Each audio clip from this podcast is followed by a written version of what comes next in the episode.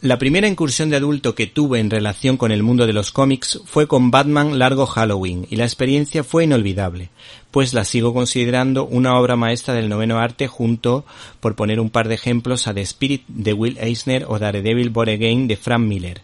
Por esa razón entiendo que muchos aficionados recibieran con ilusión su secuela titulada Batman Victoria Oscura, editado por ECC, que no solo iguala sino que supera el anterior trabajo de Jet Love y Tim Sale.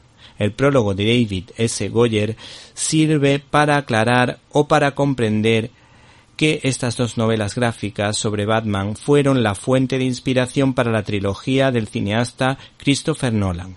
El título de esta novela gráfica, Victoria Oscura, hace referencia a la película protagonizada por Bette Davis y Humphrey Bogart, dirigida en 1939 por Edmund Goulding y es que este cómic está cargado de guiños cinéfilos a las películas de gángster como El Padrino, de Francis Ford Coppola o Los Intocables de Elliot Ness protagonizada por Kevin Costner. Este trabajo arranca con una relación tirante entre el teniente Gordon y el caballero oscuro que pasan por un mal momento, tanto uno como el otro, pues Gordon empieza a ¿Te está gustando este episodio?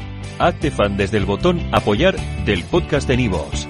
Elige tu aportación y podrás escuchar este y el resto de sus episodios extra. Además, ayudarás a su productor a seguir creando contenido con la misma pasión y dedicación.